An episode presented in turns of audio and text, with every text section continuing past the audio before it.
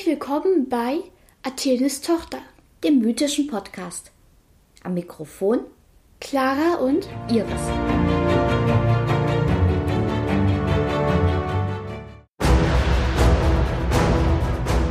Neun Welten. Ein Baum. Ein Hammer. Wird den schon wieder verloren? Clara, was hast du uns heute für eine Geschichte mitgebracht? Heute geht es mal ausnahmsweise nicht um Odin, Thor oder Loki, sondern um Frey. Du weißt doch, wer das war? Nein. Das war der Frühlingsgott aus dem Geschlecht der Warnen. You remember? Das ist jetzt so lange her, dass wir die letzte Episode aufgenommen haben. Ich weiß es nicht mehr so richtig. Sag, tu einfach so, als hättest du noch nie was dazu gesagt. Also, die nordische Mythologie hat ja nicht nur ein Göttergeschlecht, sondern zwei, nämlich einmal die Asen und die Wanen. Und Frey gehört zu den Wanen. Ah ja, und ganz kurz noch, die Asen, die wohnen in Asgard, Genau. richtig? Ah, okay. Und die Wanen, wo wohnen die? Die sind mindestens genauso kreativ, Wadelheim. Okay. Genau, ähm, und unsere Geschichte spielt zu der Zeit, bevor die beiden Göttergeschlechter sich gegenseitig verkloppt haben, was zwar nicht so effektiv war, da die alle, unst- da die alle so ein bisschen unsterblich sind. Also nicht komplett unsterblich, aber ziemlich nah an der Grenze. Mhm. Ja, und bevor sozusagen, äh, Njörd, Frey und, nee, äh, der ist frei. Frei und Freier, ähm, nach Asgard gegangen sind. Nämlich, da hatten die auch schon mal vor so eine Art Friede, Freude, Eierkuchen. Und da hatten, haben Njörd und Frey, ähm, mal Asgard besucht. Und war halt auf irgendwie von so einer, ähm, einer Orgie. Und das fand Frey dann irgendwann einfach total langweilig. Also, ich kann nicht verstehen, was man Essen aussetzen kann. Ähm, und hat sich dann auf Odins Hochsitz, mit dem kann er übrigens die ganze Welt überblicken. Finde ich auch so ein bisschen creepy. Ähm, Also Frey hat sich auf, heimlich auf Odins Hochsitz gesetzt. genau, weil auf dem dürfen sonst eigentlich nur Odin oder Frick sitzen. Okay. Du weißt doch, wer. Frick ist quasi die Hera bei den nordischen Göttern, oder? Ja. Mhm. Nur, dass ich auch noch so ein bisschen in die Zukunft sehen kann und ich sonst, wenn du. Und wenn du. Also ist mehr so eine Art Mischung aus der Pythia, Hera und Athene. Aber trotzdem mit Odin verheiratet. Ja.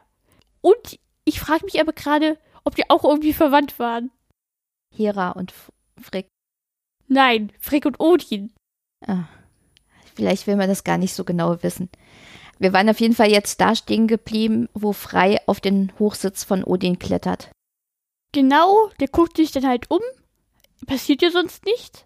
Und dann äh, sieht er ähm, die Tochter von eines Riesens namens Gymir, nämlich Gerd.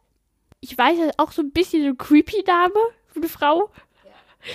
Ja, und jedenfalls, die ist halt total hübsch und in die verliebt er sich dann. Soweit nichts Neues bei den Göttersagen. ich weiß, tiefgründig und so. Jedenfalls, ähm, Frei verfällt dann in eine Art Depression, was natürlich total doof ist, weil wenn er depressiv ist, wachsen keine Pflanzen und Frauen können keine Kinder mehr bekommen und generell. Eher schlecht. Ja. Das war wie als äh, die Meta depressiv war, weil Hades ihre Tochter gemobst hat und dann sozusagen äh, ja alle Pflanzen abgestorben sind. Und als sie dann erfahren hat, dass äh, Hades Persephone hatte, dann Popcorn gemacht hat. Äh, genau, und dann bietet sich jedenfalls Freys Freund Skinia an, als Brautwerber. Und fordert dann aber als Belohnung, ähm, wie heißt das Schwert? Sumapranda, dass dieses berühmte Schwert versprechen kann, verdammt scheiße singt und sich von selbst kämpft. Okay. Und jemand unbedingt eine Schwertkarte zum Schwertag schenken sollte. Okay. Das ist natürlich aber eine ultimativ heimtückische Waffe, die auf einmal anfängt, aus heiterem Himmel zu singen. Na ja, oder wie, wenn ich mir zitieren darf, Played for Babe. Jedenfalls, äh, Sumapranda ist dann scheiße beleidigt, Mhm. weil, hallo, wir sind beste Kumpels und gibt die einfach für so eine Frau weg. Naja, jedenfalls, Frey wird das dann noch super scheiße bereuen, weil er hat dann zu Ragnarök das Schwert nicht mehr, sondern muss dann mit dem Hirschgeweih kämpfen und wird dann von Sort getötet. Das ist so ein Feuerriese. Okay. Wir lernen daraus, ein Hirschgeweih ist kein vo vollständiger Ersatz für ein sprechendes und singendes Schwert. Ja, vor allem singend. Damit hast du, hat Jack doch alle Feinde die Frucht geschlagen. Und ja, es ist ein Max Chase Insider. Verstehe. Also ich weiß nicht, ob, also ist nur überliefert, dass es sozusagen äh, von selber äh, kämpft. Ob es sprechen kann, ist die Frage. Okay, wir tun jetzt einfach so, als könnte es das. Ähm, jedenfalls, dieser Skinier ähm, reist dann halt zum Hof von diesem Gymir. Ja, ich weiß, das sind total bescheuerte Namen.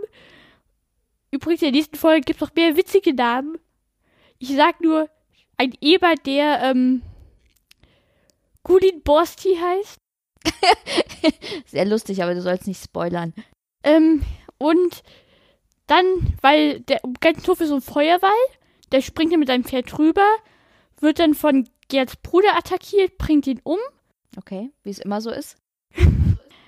und ähm, bietet dann Gerd Geschenke an, sagen, um die halt als Braut für frei zu gewinnen. Warum die selber hingegangen ist, frage ich mich eigentlich. Das ist, glaube ich, der Sinn von Brautwerbern, dass man nicht selber gehen muss. Da wird er aber am Ende ganz schön Aufstand gemacht. Ich glaube, der Trick ist ja auch, dass damit die Möglichkeit offen steht, Nein zu sagen. Ohne Gesichtsverlust für den Bewerber, oder? Gibt es so eine Sitte, denn, dass alle abgelehnten Werber, Werber auf mysteriöse Weise verunglückt? Nein, das nicht. Aber es ist wahrscheinlich einfacher, dem Brautwerber Nein zu sagen, als dem potenziellen Bräutigam, oder? Also, Skinny kann man so schlecht Nein sagen. Also, als erstes bietet er ähm, Äpfel der Verjüngung an, aber jetzt hat er halt generell kein Interesse an frei, weil die gibt sich doch nicht irgendeinem so Gott-Typi Fuzzi hin. Mhm. Ähm, dann bietet er so einen kostbaren Ring an. Ich habe gelesen, der soll etwas aus der Preisklasse Frick. Also verdammt wertvoll. Mhm. Ja, die sagt, kannst du schön knicken, ich habe drei Höhlen voller Schätze. Okay. Äh, dann droht er, wenn sie nicht mitkommt, dann bringe ich dich um. Sie sagt ja, toll. Und was nützt deinem äh, Brautwerberbeauftragten deine tote Braut? Mhm. Äh, und dann droht er sie zu verfluchen, von wegen, äh, du wirst auf einem einsamen Felsen sitzen, alle Sp Speisen werden dir verdammt scheiße schmecken, aber du wirst trotzdem genau die ganze Zeit Hunger haben. Adler werden dich verfolgen. Ich glaube, da hat Prometheus sozusagen, äh, was nicht so toll.